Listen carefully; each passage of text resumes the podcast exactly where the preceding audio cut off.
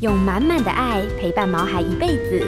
欢迎收听《全民安扣全能狗 S 宠物当家》，与你一起关心狗狗、猫猫的大小事。本节目由全能狗 S 冠名赞助。大家好，这里是 FM 九八点一九八新闻台，欢迎收听每个礼拜一晚上八点钟所播出的《全民昂扣全能狗 S 宠物当家》节目。我是兽医师杨靖宇。同样的呢，我们今天的节目在脸书 News 酒吧的官方粉丝团也有同步的直播，所以有兴趣的听众朋友也可以透过脸书来和我们一起来呃进行今天的节目。哦，那在节目一开始呢，我想分享一下我最近看到一个病例啊，就是说。呃，这只狗狗呢是一只十五岁的一只米克斯狗。那呢，呃，主人呢在两三年前就发现它在这个前前脚的后面，好像有一点点的有一块这个不明物体的肿块。那直径呢大概就是三公分左右，两两公分多。一开始的时候，那可是后来就觉得说，哎，好像也没什么大碍，也没什么不好的地方，所以因此呢就呃持续的观察中。那在观察的这个结果当中呢，后来慢慢的，哎，怎么越来越大，越来越大？于是乎呢，就带到我们医院来，这个做了一个检查。又检查发现，我们用细针采样，就发现，哦，它是一个肥大细胞瘤。那其实肥大细胞瘤呢，各位听众朋友，其实我想用这个病例呢，跟大家来分享，以后该怎么样注意到肥大细胞瘤的问题。呃，首先呢，在狗来讲的话，大部分的，当然不能说绝对。大部分的肥大细胞瘤都在体表的一些皮肤，所以呢，有时候你摸到，或是说，哎，感觉到那个皮肤好像有一个凸起，那压它、捏它也不会痛啊，就是说好像似乎没什么事。那往往呢，有些主人会觉得说，啊，那可能就是脂肪，呃，脂肪瘤或者脂肪的增生啊等等，所以造成这样子的一个问题。那其实呢，任何一个身体体表不明的肿块都要注意，都要小心。那在这个品种方面来讲，大概狗来讲的话，它像米格鲁啦，还有黄金猎犬、八哥或是拉布拉多，以及呢还有一个雪纳瑞，它对于这个肥大细胞瘤都是比较有这种倾向会发生这样子的一些品种。那在临床上，我们除了一个小肿块之外呢，那其其实啊，这个呃也有分所谓的低恶性度或者高恶性度。那当然，我们顾名思义，高恶性度就是说，哎，它长得很快，而且呢，它转移啦，或是这个呃侵害性都很大。那但是呢，这个并不是说这个肥大细胞瘤得到就是一个完全的一个不治之症，或者说没有办法来面对。那通常呢，我们大概治疗的方式不外乎就是我们用大范围的一个外科手术的切除啊，也就是说，在这个呃圆圆的肿块，假设说它是两公分。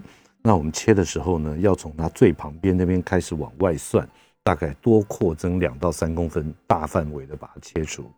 那此外呢，也有这个呃合并做化学治疗，或是放射线放射线的一个治疗等等。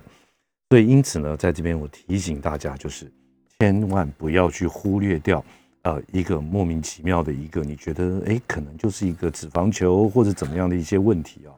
还是带到您的家庭医师去做个检查，早期发现，趁它还没有长很大的时候赶快治疗，其实这样子是最好的一件事情。好，在这边提醒大家，那秋天是一个丰收的日子，一个丰收的季节，但是呢，也有另外一些，就是说啊，什么多事之秋啊，或者什么事情很多。其实啊，这个呃，应该是说在季节转换、季节变化的时候，这个不管是人也好，毛孩子也好，都要特别格外的小心哈。好，那这个我想民以食为天，那当然的狗狗猫猫也不例外。所以呢，担任临床兽医师的工作的我们呢，常常会被一些主人问到一些问题啊。呃，我想我们常被问到一些问题，我这边念出来看，各位听众朋友，您有没有这样子的一个感觉，或是哎曾经有这样子的一个疑问？首先呢，哎，我们家的毛孩子适合哪一个品牌的饲料？那可以好几种把它加在一起嘛？因为我觉得这个也不错，A 也不错，B 也不错，C 也不错，我可以把它混在一起吃，这样子 OK 吗？或者说，哎，我我我们是不是固定就是吃一种饲料或者一种品牌，那永远都不要换？还是说可以有几种饲料可以加以来轮替或更换？那另外呢，还有常讲就是说，哎，有些这个脸书上或者这些媒那个一些网络上面说。哎呀，吃罐头啊，它这种湿食啊，它不容易磨牙齿，所以呢，牙结石或者牙齿方面的一些问题啊，它是很不容易保持的。这种观念对吗？那另外呢，还有就是呃，狗狗、猫猫呃，经过了结扎、节育手术，哎之后呢，或者说其他的一个爱吃的这样子，体重越来越重，要怎么样控制食物？怎么样控制饮食？或是？常常有一些这个听众朋友或是我们宠物主人说：“哎呀，这个这个点心零食可以喂他们吃多少？可不可以把它当成主食啊？等等等哈。”所以呢，今天特别特别有邀请到韩国首尔大学的动物医院的讲师，以及呢，他就是营养的这个兽医的专业的兽医师王田中王医师来我们节目现场。哎，田中，哎哎，杨医师好，哎，Hello，你朋友大家好，你从韩国回来多久了？哦，回来两个礼拜啊啊，不对，加隔离一个月了，一个月了。对对对，我非常欢迎你回来。有个什么不一样的感觉吗？哦，不一样啊。嗯，觉得还是台湾好吧。那那是当然，那是当然。对对对。哎，我想呃，直接就进入我们今天的主题。好啊，就是说，哎，这个呃，首先我也是帮听众朋友，我还有一些这个呃，对这方面有有好奇心的一些听众朋友来问啊。哎，这个饲料品牌这么多，那狗狗要一直都吃同一款这样子好吗？还是说它可以更换不同的饲料，或是说呢，它两三种混在一起用？嗯，我觉得这个答案很难回答，因为。要看说你选的饲料到底是不是什么营养均衡呐，是安全呐？嗯，我会觉得说，如果选择的饲料是，比如说都都是很安全的，都是营养很均衡的，对。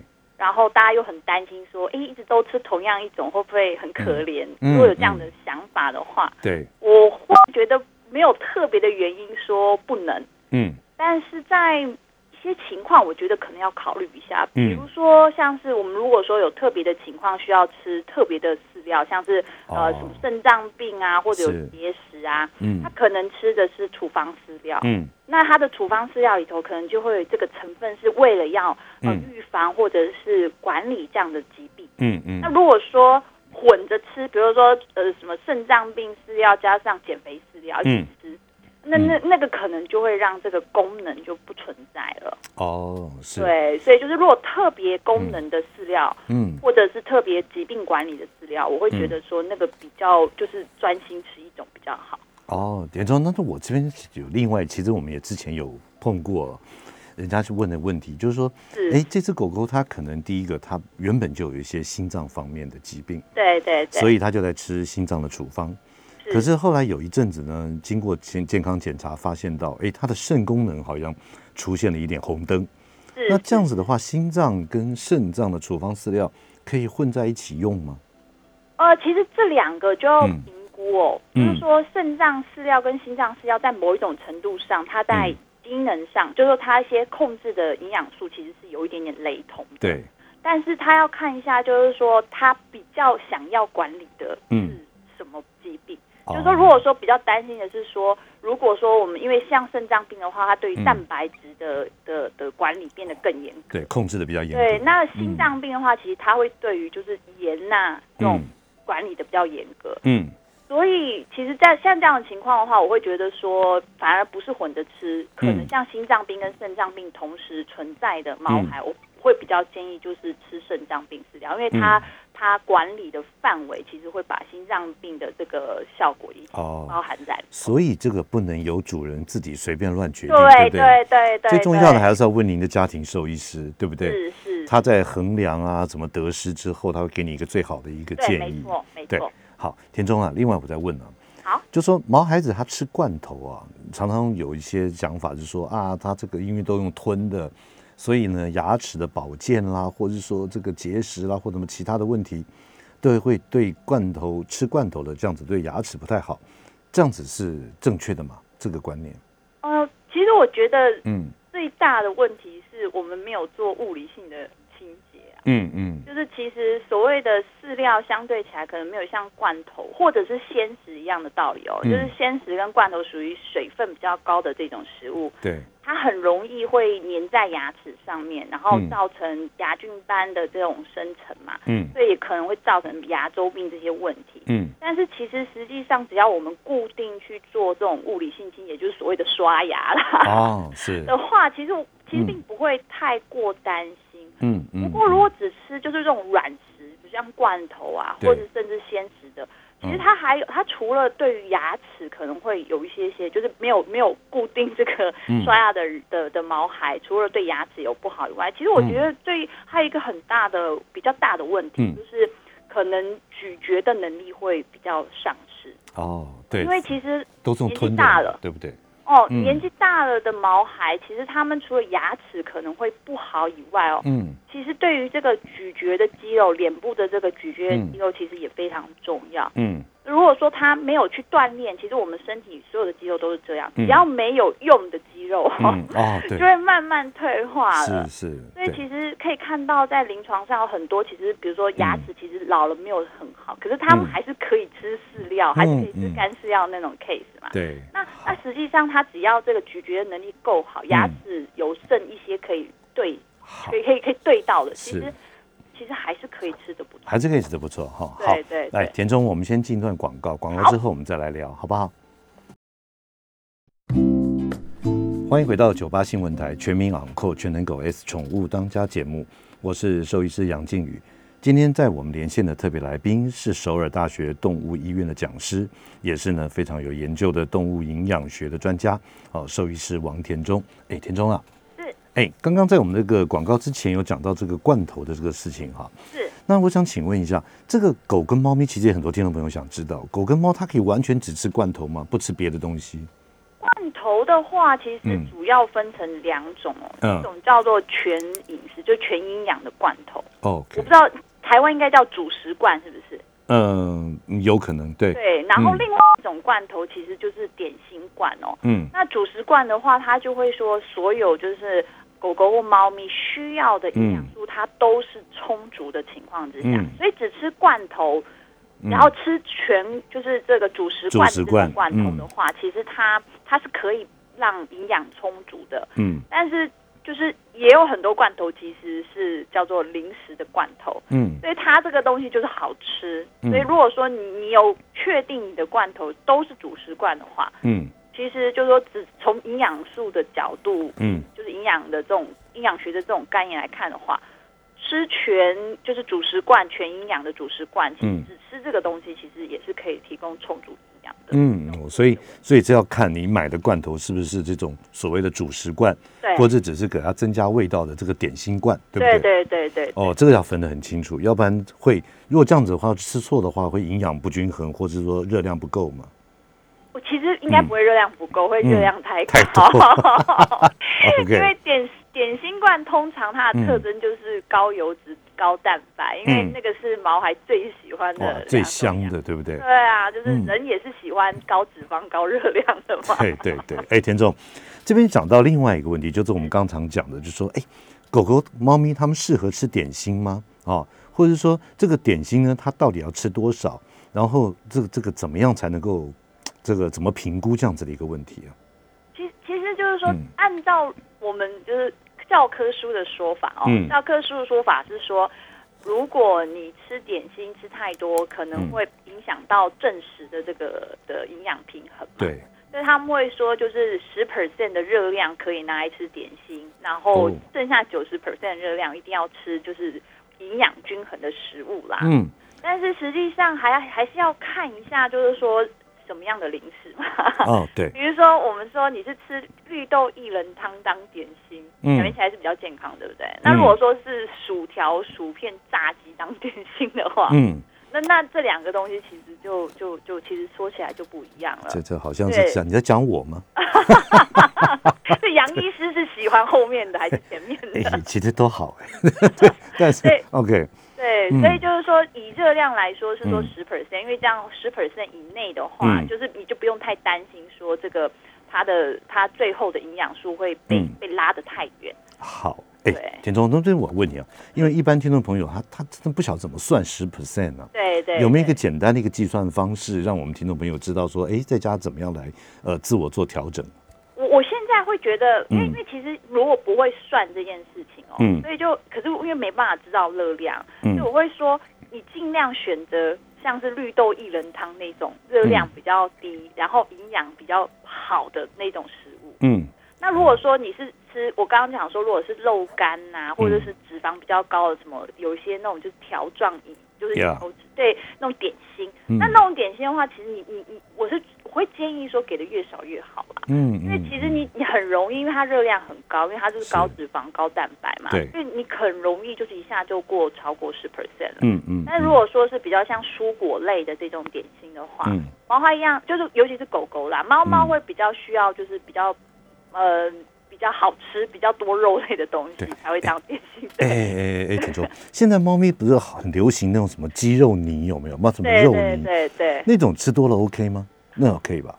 其实它主要的这种肉泥，它里头的成分主要是水分啦。嗯。可是其实多水分的同时，它一定会增加盐分。嗯。因为就像说我们喝汤，如果说我们喝很多水很多的汤，嗯，你如果没有加够咸的话，你会觉得不好吃。对，所以就是说，其实我们会想说，哎，用肉泥，就是那个肉泥的点心来当做补充水分这件事情，嗯，可能没有效。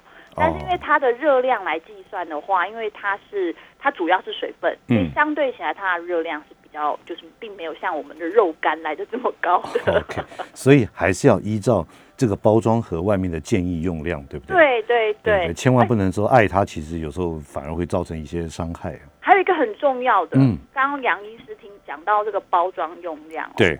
包装用量不是说 A 包装说一条，然后 B 装包装也说一条，C 包装也说一条，然后所以 A 也可以吃一条，B 也可以吃一条，C 也可以吃一条。没错没错，就是一天一条，不是一一餐三条，对不对？对对对，就不不能说这个包装是一条，然后那个包装是一条，所以一天可以吃两条，没有，就是说一天就是吃一条。OK，好，这这一定要要提醒大家注意。好，那接下来讲到这个一条到三条的问题哦，同样的。也有很多听众朋友说：“哎，到底狗狗跟这个猫当然是比较不一样了哈。对对，这狗狗它到底一天吃一餐比较好，还是吃两餐，还是三餐，跟人一样照三餐吃呢？我我觉得这是要看狗的状况。嗯，就比如说像是像像我们家的狗嘛，我们家狗比较老了，已经十五十六岁。嗯，那因为它们相对起来消化能力比较差。嗯。所以我就会把它分的比较多餐，所以他们现以前是吃两餐，然后现在我会把它分成三餐。嗯，因为它一次等于是一天需要的热量，然后分成两次吃的时候，我可以感觉到它消化能力没有那么好。哦，是。对，所以就是要看狗狗的状态。那我会说，我比较不建议一天吃一餐啦。嗯嗯嗯。因为我想说，大家都想想看嘛，如果你一天只吃一。然后你一餐是吃很大，那剩下的时间你都要饿肚子的话，那种感觉应该蛮不好的。对，也就是说，可能喂食的总量是一定的，但是呢，如果能够多分几次，也要看毛孩子的一些身体状况或年龄啊什么等等，对不对？比如说像肥胖的狗狗或者是猫猫，其实也是一样。嗯，因为他们会就是不一直没有东西吃，他们就会很不舒服嘛。它不止不舒服，我们家的猫还会咬我们呢。对，对，就会会暴力倾向。其实人也是一样啊。嗯，我们你像我们在减肥，然后不能吃东西，那感觉多糟糕啊。嗯，所以就是那种情况，其实，在限制的热量情况之下，我觉得其实可以就是把它多分几次喂食。那这样子的话，就相对起来，其实那个。被饥饿的那个时间相对起来比较短的话，其实也是帮助毛孩减肥的一种办法。OK，好，这是我们讲到说胃口超好的，然后呢食欲超棒的哦，而且体重可能会过重的。对。但是凡事呢有阴就有阳，有南就有北哈。哦，是。那有些狗狗它真的就是什么都不吃哦，你非得要蒸鸡腿、卤肉啊什么那种炸排骨它才肯吃。那对于这种挑嘴狗的话，你有什么样的一个建议啊？为了它的这个吃的均衡或者健康，有什么样呃挑嘴狗有什么想法？我我想要讲分享一个例子，嗯，那这个例子大家可以思考一下，嗯，就是我现在不是回台湾了吗？那家里的狗狗猫猫都交给老公了嘛，嗯，那我在韩国的时候，其实他们就会常来跟我要东西吃，嗯，那我比我是我比较我是那种心比较心软的妈妈。所以说他们来跟我要，哎，等等等，田中 田中田中，通通常会逼小孩子上学、起床、上厕所、尿尿的都是妈妈，那这个对于爸爸来讲什么都好的。对，重点来了，重点来了。哎，所以就是妈妈，妈妈会，妈妈比较会心疼，说，哎，不吃，或者他想吃，就觉得哦，要给他一点。观察比较仔细了。对，然后就会一直去关心他，然后，然后就是等到说，哎，我离开，我回来台湾之前，嗯，小狗就开始就是说，哎，这个一定要就是几点到几点中间要吃个点心啊，什么之类的，嗯。那我当然会调整说这个总热量啦。对。但等到像我老公，我老公现在自己一个人养嘛，嗯，他自己一个人养，我们毛孩什么都不敢要了，然后饲料一端出来，就像吃了山珍海味一样，马上秒杀。OK。所以其实重点是在于说，我们要让他觉得，嗯，呃，哦。所以也就是说，不能这个这个太宠他的意思，予取予求的意思。OK，哎，我问你个私人问题啊，田中。是好。那您您您先生是韩国人吗？对对对。哦，韩国人啊。是。哎，有有会那韩韩国男人真的会比较比较这个呃主导权大一点的吗？啊，这个，嗯，这个。我不知道哎，可是我们老公不会，我我们家老婆比较凶。哦，OK，好的好的，我们再回到我们的主题啊，也就是说让他不要就是说好像吃多了，今天我只要有怎么样一个动作，你就会换另外一个来给我，对对，让他会有一点点的这样子的一个饥饿啦，或者说其实这个对于他的这个健康来讲，对于挑嘴狗狗来说，其实是反而是一件好事。对，而且实际上常常会因为比如说像是。嗯，他不吃，你就给他更好吃的。嗯，他就会学会说，那我不要吃不好吃的，我要等更好吃的。就就一直在等嘛，等你变化嘛。对，然后他就抓紧抓住你啦，所以你就被他抓住小辫子，他要怎么样，你就只好听他怎么样。OK，好，呃，今天在我们连线的特别来宾是首尔大学动物医院的讲师，也是呢我们兽医营养专业的一个兽医师王田中。那接下来我们进段广告，广告之后马上回来。欢迎回到九八新闻台全民昂扣全能狗 S 宠物当家节目，我是兽医师杨靖宇。现在呢，我们也开始接听我们听众朋友的扣铃的电话。我们的电话号码是零二八三六九三三九八零二八三六九三三九八。那今天在我们节目连线的特别来宾是来自于韩国首尔大学的动物医院的讲师，也是呢动物的营养专业的权威兽医师王田中，在我们节目线上。所以您只要跟狗狗、猫猫有关于这个食衣住行方面任何的问题，都欢迎您扣音进来，或是呢在我们脸书上面留言，我们都会来一并来回答您。好，哎，田中啊，好，哎，来来来，我们继续啊，这个挑嘴狗的问题我们解决了，现在我们再来讲另外一个问题啊，嗯，就是大家都会碰到的，因为依照台湾的动物保护法，是。这个宠物的主人们呢，一定要帮他的这个毛孩子做节育的手术，就结扎。可是往往呢，猫咪结扎了以后啊，就是体重嘣嘣嘣嘣嘣嘣一直往上走。哦，那已经就说尽量的让它活动啊，把饲料摆得高高的，让它跳上去才能吃啊，什么等等。可是呢，好像效果不是很好。那请问呢，这个饮食方面有什么样一个配套的措施，可以让这个体重的控制得以改善呢？其其实体重控制比起运动，其实真的是饮食最重要，因为就是饮食。差一点点，嗯，重要补好多好多。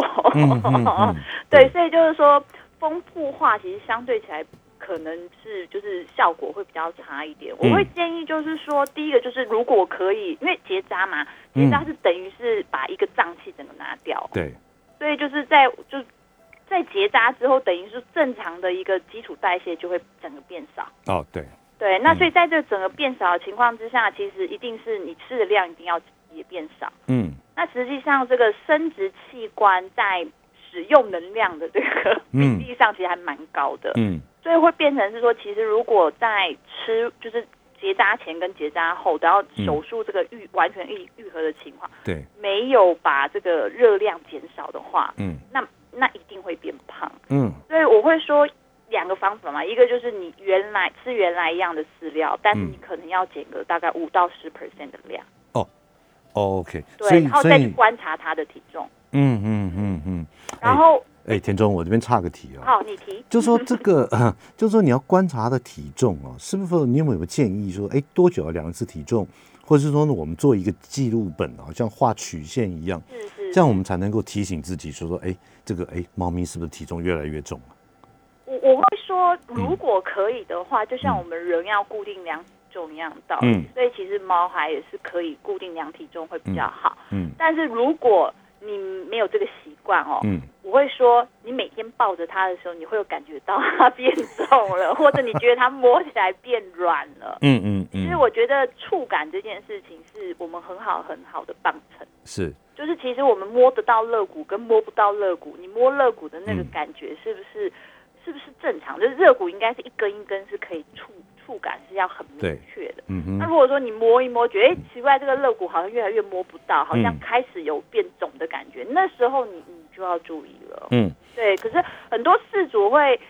觉得可胖才可爱，我觉得这才是另外一个问题。哦，那是另外一个问题了。对对对。好，那刚刚你有特别讲到说，哎，如果怀疑我们的体重上面，我们可以减一些呃百分之十的这样子的一个食物量。对对。好，那现在接下来我想问一个比较专业一点，就是说，是当我们这个这个毛孩子成年以后，就说可能是两三岁以后啊，结扎完了等等。对。那在体重它变化上下多少的时候，我们要提高警觉。其实，如果它是一个健康体重哦，嗯，我不知道杨医师会觉得多少会会是一个好的数。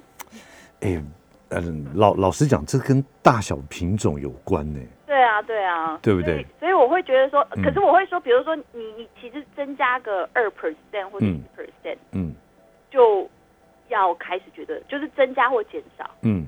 大概一两 percent 的时候，我觉得就就就要开始注意了。其实，嗯，我会说，其实如果我们感觉到它变胖了，或者变瘦了，有感觉的这件事情，有感觉的话，可能都十其实就都都是都是一个很大的问题。因为其实等到我们感觉到的时候，其实通常都是很明显的变化。嗯嗯嗯。所以比起说一个一个数字，说比如说要，比如我讲说我说的二 percent，嗯，就是说其实它不一定是二。就是其实只要你感觉到说，哎，它好像有变重了，就是数字上也有改变的时候，其实我都会觉得应该就要注意。嗯，那如果说变化的很快，就是说，比如说它突然少了两二 percent 的，嗯，比如说我说十公斤的，呃，十公斤二 percent 的话，就零点呃零点二公斤。对，零点二公斤。对，那就是零点二公十公斤的开始出现零点二公斤，而且是在一两个礼拜之内发生的话，嗯，那我就觉得说这个是这个是。要要开始注意，OK，是是要是要讨论，就是要是，所以大概两 percent，大概两到三 percent 都要小心了，对不对？对，但是通常我们会有感觉，比如说我们真的感觉到，我觉得大概要大概五 percent 到十 percent 之间，我们才会真的去注意，因为零点二公斤，其实在磅秤上常常他们动一下就看，对，就看不到了，对。对。哎，田中，田中，嗯，现在在我们脸书上有一位李小姐有提一个问题哦，好啊，她说：“医生好，请问引起胰脏炎的诱因是什么？”那在饮食上面要注意什么呢？嗯，其实胰脏你要分狗跟猫哦。嗯，像狗的话，其实在美国研究都会发现说，其实他们最大的问题，嗯，是我们的就是他们的饮食的人类饮食的状态。哦。所以人类饮食状态跟毛孩饮食最大的差别其实有几个，第一个就是它的调味料，嗯，调味料其实对于我们的肠胃，对对于毛孩的肠胃道刺激是非常大的。哦，那他们如果习惯的饮食是属于就是比较清淡的饮食，就是我们所谓平常吃的这些毛孩的饲料的话，那他突然吃到这种刺激性很高的这些调味料，其实对他们来说就是一个很大的风险因子。是。然后再来是说，就是高脂肪的食物对于狗，对于狗来说也是一个风险。但是对相对起来，对于猫来说，那个高脂肪就反而没有看到那么大明显的的的的影响。嗯嗯。但是很确定的是说，这个胰脏炎在比如说中秋节前。嗯嗯嗯，对对，过年的时候特别容易发生。杨杨医师有发现，对不对？对对，没错。就是在韩国，只要是中，因为我们也也也过中秋节，也过过年，哦，只要那个期间，就我们也放很多天。像中秋节，我们是是少三天嘛，嗯，过年也是至少三天，然后长的话可能五六天。哎，你们过年是过新历年还是我们旧历年？一样也是旧历年。哦，也是旧历年。对对对，所以只要那个时候医院都超忙，忙的不得了，一天到晚都是肠胃的问题。嗯嗯，消化道的问题。中间也是胰脏炎超级多，医生杨医师医院也是这样，对不对？对对对，所以我就说可以看得出来，其实他。呃，跟就是他平常没有吃的食物，嗯，突然不一样的食物吃太多的时候，嗯，都会有都会有这个诱发的因子，对不对？对。那如果真的经过这个兽医师、家庭医师确诊说，哎，他真的是胰胰脏的呃胰脏炎，那我们晓得胰脏炎是会复发的了，哈。对。那所以他平常在饮食上面要注意什么呢？其实我觉得第一个就是你你你你尽量就不要再让他接触到我们会很刺激的这种饮食。对对，然后第二个就是他们会比较限制，比如说，因为胰脏是我们身体当中嗯分泌消化液最就是消化酵素最主要的一个东西，所以胰脏一旦发炎，它的健康不好的时候，它整个消化系统能力都会减少。嗯，所以当然就是说，刚刚有讲到说，狗狗的饮食当中，如果脂肪高的话，它会诱发胰脏炎的机会更高，所以当然脂肪也要控制。OK，但是像是其实。只要是胰脏炎的话，整个消化系统，因为它胰脏的功能不只是消化脂肪，它包括它的蛋白质也是它负责的，然后那个糖类就是那个淀粉类啊，碳碳水哦也是它也是由它的也是主要的消化消化酵素也是从这样出来的，所以它会整个消化能力变差，所以就要吃比较容易消化的食物。OK，好，所以所以说这个大概就是说，呃，减少一些刺激性大的食物，还有就是过瘾、暴饮暴食，对不对？对啊，还有的吃一大堆什么烤肉啊，什么高脂肪的一些东西，对，尤其是调味料，对，这都是一个很大的一个问题哈。是是。好，那另外呢，还有就是说，呃，其实呢，接下来还有一个桑尼前呢，他有问哦，是，就说，请问狗狗吃水煮的鲜食比较好？还是饲料比较好，其实这跟我这个统计一下这个这个问题里面的下一题啊，还蛮像的。就是说，呃，我这题目我想就因为也常被问啊，嗯，如果自己想要做这个饭啊，自己就说在 homemade 的自己做，嗯，给小孩子吃，那有哪些建议的食材，或是说跟平常的饮食要怎么样的配合？那刚好这三年也问到说，哎，到底是水煮的鲜食比较好，还是完整的这个一般？那么这个饲料比较好。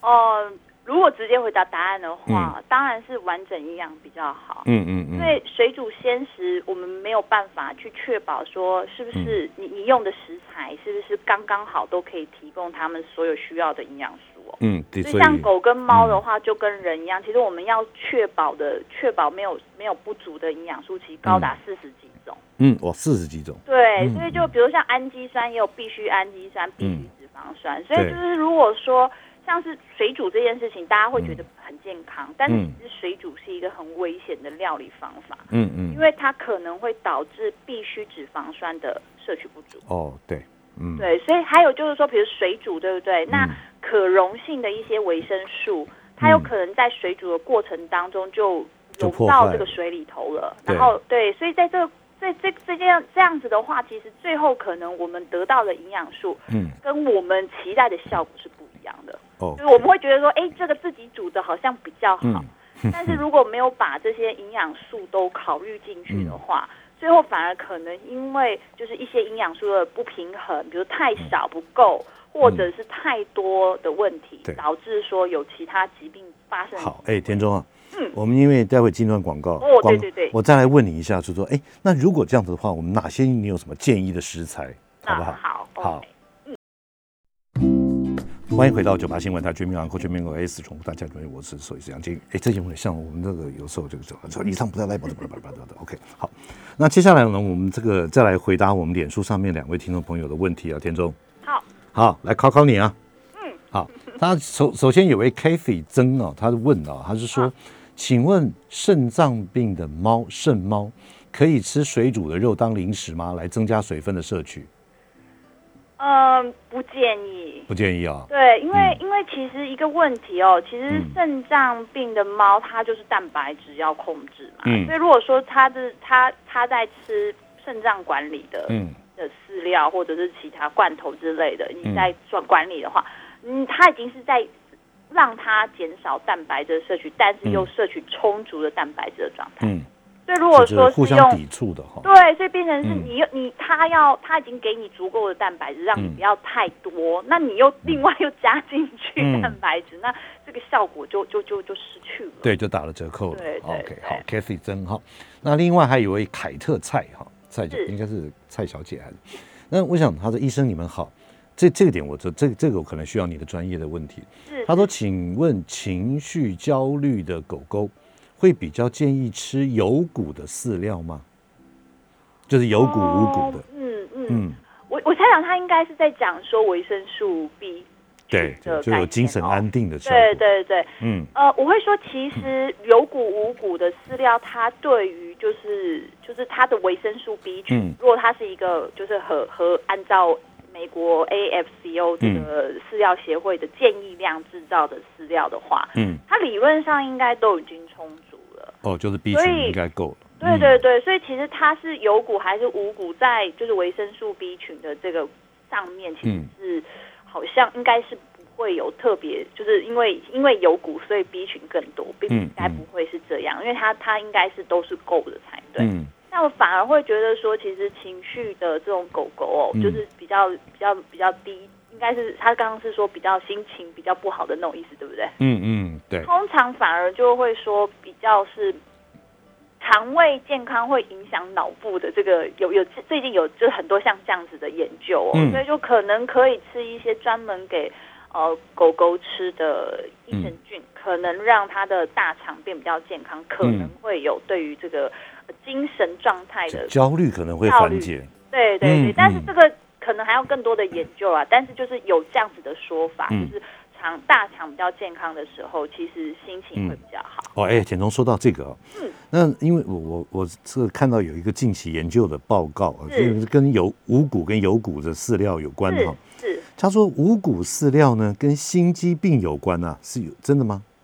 哦，其实这是一个，嗯。嗯，就是有有几个案例，就是在有七十几个案例，然后发现说他们的心脏病是他们的心肌病是吃了有骨的饲料。哦，吃了有骨的饲料，对，嗯，吃了吃了五谷五谷吃了五谷，对对对，然后所以就开始美国就开始调查这件事情，所以他们就。找了非常非常多的，就是去把所有可能的案例都找出来。嗯，可是后来他们把这个案例全部都找出来之后，他们想要去找到它的关联性，就是到底是五谷的什么东西导致说增加心肌的问题。嗯嗯嗯。后来其实并没有找到任何统计学上或是任何就是有直接关联的证据，并没有找到。所以这只是一个疑心哦，就是说，因为有一些狗狗因为吃了。五谷饲料，然后出现的问题，嗯，但是它没有任何的证据或者是任何的统计学上的意义，所以我觉得这个东西到现在还没有办法做任何定论，我们还要再继续观察。OK，好，哎，那个田中啊，是。因为这个脸书上又有一位这个听众朋友留言哈，嗯，所以我们就继续讲下去，我们就不播歌了，这个好听的歌曲我们下次再播。好啊，这位张嘉涵应该是小姐。他说：“那个医师你们好，请问若了为让猫咪增加喝水量，而让它们多喝肉汤，是不是会有钙磷比的问题？那猫咪饮水不足的状态该如何取舍？”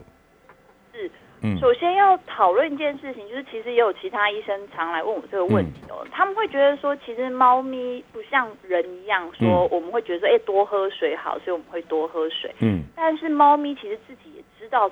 需要多少水？嗯，所以真正真正有他们不够吗？这件事情其实是要先回答，就是要去确定，就是他们真的有吃不够吗？这个是要回答。那另外一个部分的话，就是刚才讲到说肉汤嘛，嗯，因为其实肉汤里头的磷含量是很高的，对。然后还有就是讲到说，如果说你要让他喝肉汤，或者是像说吃罐头，它可能里头盐分会再高一些，嗯。所以就是说。我们其实用肉汤来当做增加 喝水量，喝水这件事情其实不一定会有达到，因为最后它的最后的效果可能并没有达到你的期待。因为当初我们会想要他多喝水，是因为我们希望他的肾脏会比较健康嘛。对。对，那我你你在他多喝水的这个促进他多喝水的同时，又呃又给了他一些过多的钙磷，对对对，嗯，最后它的效果可能就被抵消了。对对，所以这样的意义，其实我觉得是需要我们还需要去思考一下哦。好，那那那该怎么样来这个呃解决猫咪饮水不足的状态？该怎么样来做呢？我还是会比较从行为学的那个角度来看这件事情。比如说，猫咪很喜欢喝，比如说像我们家猫咪很喜欢喝，我老公在洗脚的时候在旁边顺便喝水，洗脚水。哦，然后还有就是我在洗碗的时候，他也很喜欢在旁边，就他是对于这种正在流动然后会动这个水，对他会很有兴趣。那还有就是他会喜欢新鲜的水，嗯，所以就是比如说我们家里有那个盆栽的造景的那个水啊，那他就也特别喜欢，嗯，那我会说你你去用这样的方式给它干净的，然后给它流动的，反而反而是会比较好，对不对？对，因为如果说是用有味道的水来做这件事情的时候，其实我们都要去考虑说那个有味道的东西要让它有没有刺激到说它真正可以愿意多喝。好。田中啊，因为时间的关系，我们快到了。哎，下次那个下次上节目了，直接到现场来了，好不好？好好，谢谢田中，好，也谢谢各位听众朋友的收听。那么我们下个礼拜一同时间呢，让我们宠物当家再见，拜拜。每个宝贝都值得最好的，爱它就是一辈子。本节目由全能狗 S 冠名赞助。